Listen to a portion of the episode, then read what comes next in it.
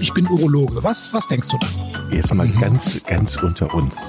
Wir müssen auch die Worte Penis und Hodensack in den Mund nehmen. Ja, ja. Und äh, das ist ja auch Sinn und Zweck äh, von so Veranstaltungen wie diesem Podcast, dass man das Ganze aus dieser Schmuddelecke so ein bisschen herausnimmt. Herzlich willkommen zu der neuen Folge Pinkelpause. Hallo Chris. Hallo Jochen. Es wird eine außergewöhnliche Folge, denn es geht mal wieder um einen besonders, besonderen Fall, der dir ins Auge ges gesprungen, gestochen, gesprungen ist, ne?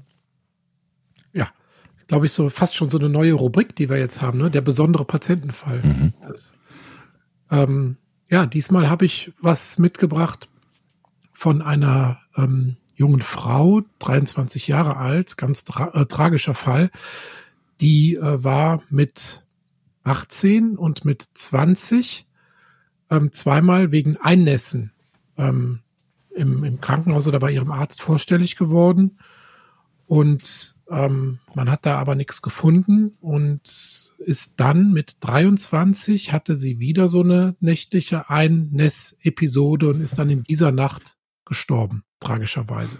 Also Einnässen, im Prinzip können wir uns das vorstellen wie von früher, als wir Kinder waren genau. oder wenn wir Eltern die Kinder beobachten, dass man einfach nachts ins Bett macht, ne? Genau, also praktisch, du wirst wach und das Bett ist pitschepatsche nass. Hm. Also nächtliches Einnässen im Kindesalter nennt man das Enuresis, Enuresis nocturna. Und wenn Erwachsene das dann wieder bekommen, also wenn die halt normal trocken waren über viele Jahre und dann das wieder bekommen, dann fängt natürlich die Untersuchungsschleife an. Was könnte das jetzt sein? In diesem Fall war das halt ganz besonders, dass das nicht regelmäßig auftrat, sondern einmal mit 18, dann einmal mit 20 und dann mit 23 in der Nacht, wo sie dann gestorben ist. Und was denkst du denn, würde jetzt da so dahinter stecken nach deinem nach meinem nach deinem äh, nun schon fast fachärztlichen mhm. Kenntnisstand, den du über die Jahre hier mit mir erworben hast? Also, Einnässen deutet ja darauf hin, dass irgendwas nicht richtig funktioniert, würde ich mal behaupten. Mhm. Was könnte denn da nicht richtig funktionieren? Harnblase. Harn, irgendwas mit dem Harnweg. Mhm. Aber ich überlasse dir die Einordnung. Ich habe keine Ahnung. Ich, ich, also doch, denk doch mal einfach weiter. War doch schon ja, es, es stimmt. Urinwerte stimmen nicht. Okay, ähm, okay, guck. Da haben nämlich ähm, die Kollegen, die das dann untersucht haben, weiter untersucht haben, die haben einfach mal eine Anfrage Anfrage gestartet bei 346, das Ganze war in Israel, muss man dazu sagen, ähm, eine Anfrage gestartet bei 346 Ärztinnen und Ärzten zu diesem Fall. Das äh, war also an Kinderärzte, an Allgemeinmediziner und Internisten wurde gefragt, welche diagnostischen Schritte hätten sie denn nach den ersten zwei Einnäss-Episoden mit 18 und 20 unternommen? Und da war halt, ähm, haben über 50 Prozent das gesagt, was du gerade gesagt hast, erstmal den Urin nachgucken. Ne? Ist im Urin irgendwas drin? Eine Entzündung, Blut, Eiweißbeimengung, das auf eine vielleicht eine chronische Entzündung der Blase oder sowas hindeuten würde. Da würde man als Urologe jetzt vielleicht auch als erstes ähm, dran denken.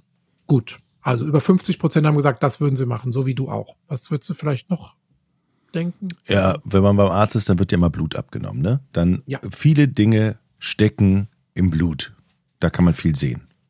Zum Beispiel wäre das hier ganz konkret eine Zuckerkrankheit, denn die geht oft mit häufigem nächtlichen Wasserlassen, manchmal auch mit so einem unbemerkten Einnässen einher. Also hätte ich jetzt auch dran gedacht, Zuckerkrankheit ausschließen. Ne? Blutabnahme morgens nüchtern oder diesen Langzeitzuckerwert HbA1c machen. Das haben auch dann tatsächlich 40 bis 50 Prozent der befragten Ärzte gesagt. Hätten sie äh, gemacht. Okay.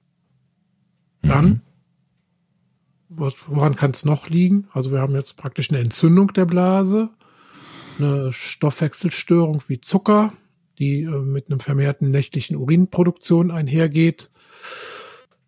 Und ich hätte noch auf jeden Fall als erstes gedacht bei so einer jungen Frau an das Nervensystem. Also zum Beispiel eine unbemerkte Epilepsie oder was gar nicht so selten ist, eine multiple Sklerose, MS.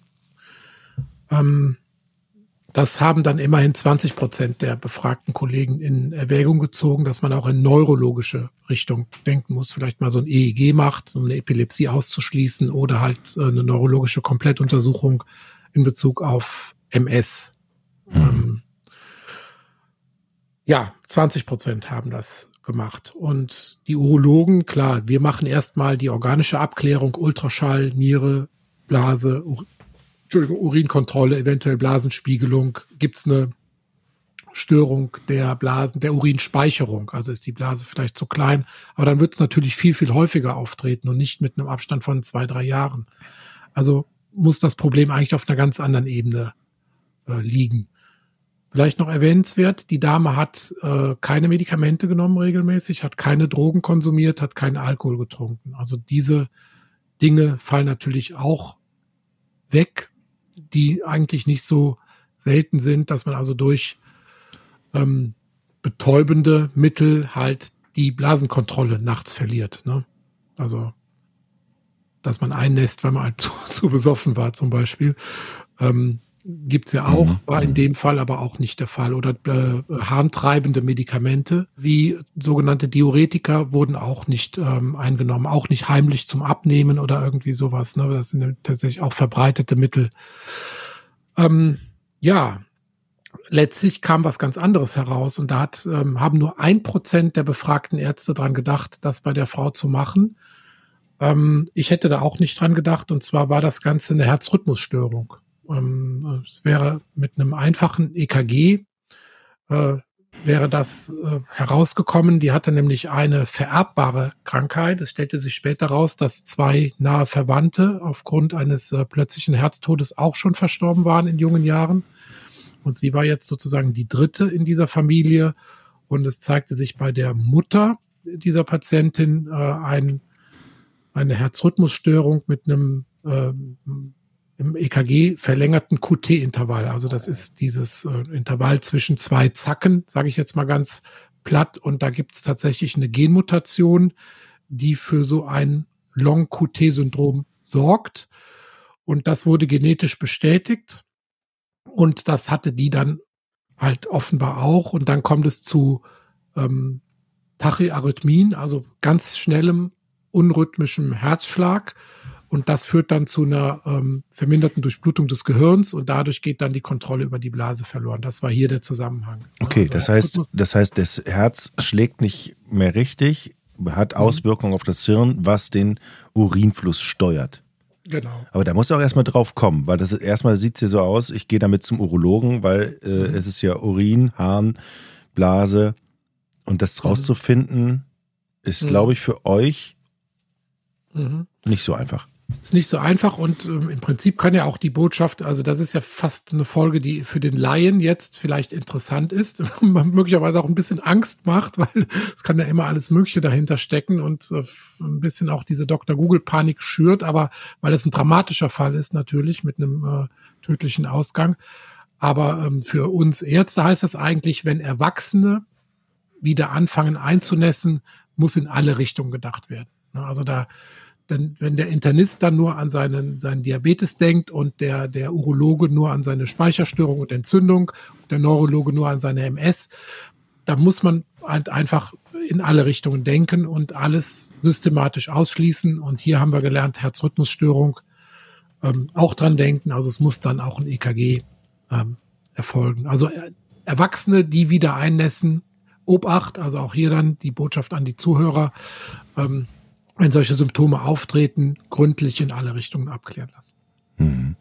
Ist denn so ein Fall, so ein besonderer Fall dann eben auch immer ein, ein Punkt, wo die Ärzte dann ihr Handeln nochmal korrigieren und sagen, guck mal da, bei diesem Fall damals war das so und so, also müssen wir unsere Handlung und unsere Diagnosen umstellen?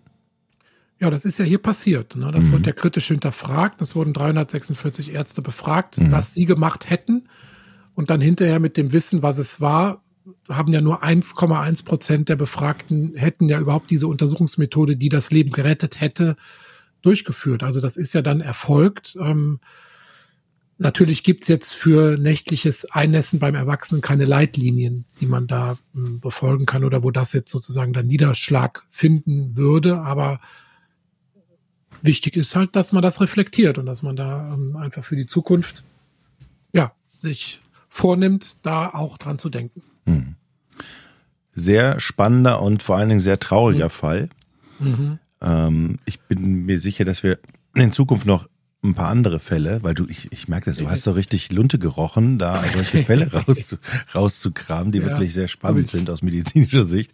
Da hast du wahrscheinlich noch ordentlich was auf. Da kommen aber auch dann welche, wo wir auch mal wieder schmunzeln können. Genau. Okay. Alles klar, Chris. Danke dir. Tschüss. Ciao, ciao. Ich bin Urologe. Was, was denkst du da? Jetzt mal mhm. ganz, ganz unter uns. Wir müssen auch die Worte Penis und Hodensack in den Mund nehmen. Ja, ja. Und äh, das ist ja auch Sinn und Zweck äh, von so Veranstaltungen wie diesem Podcast, dass man das Ganze aus dieser Schmuddelecke so ein bisschen herausnimmt.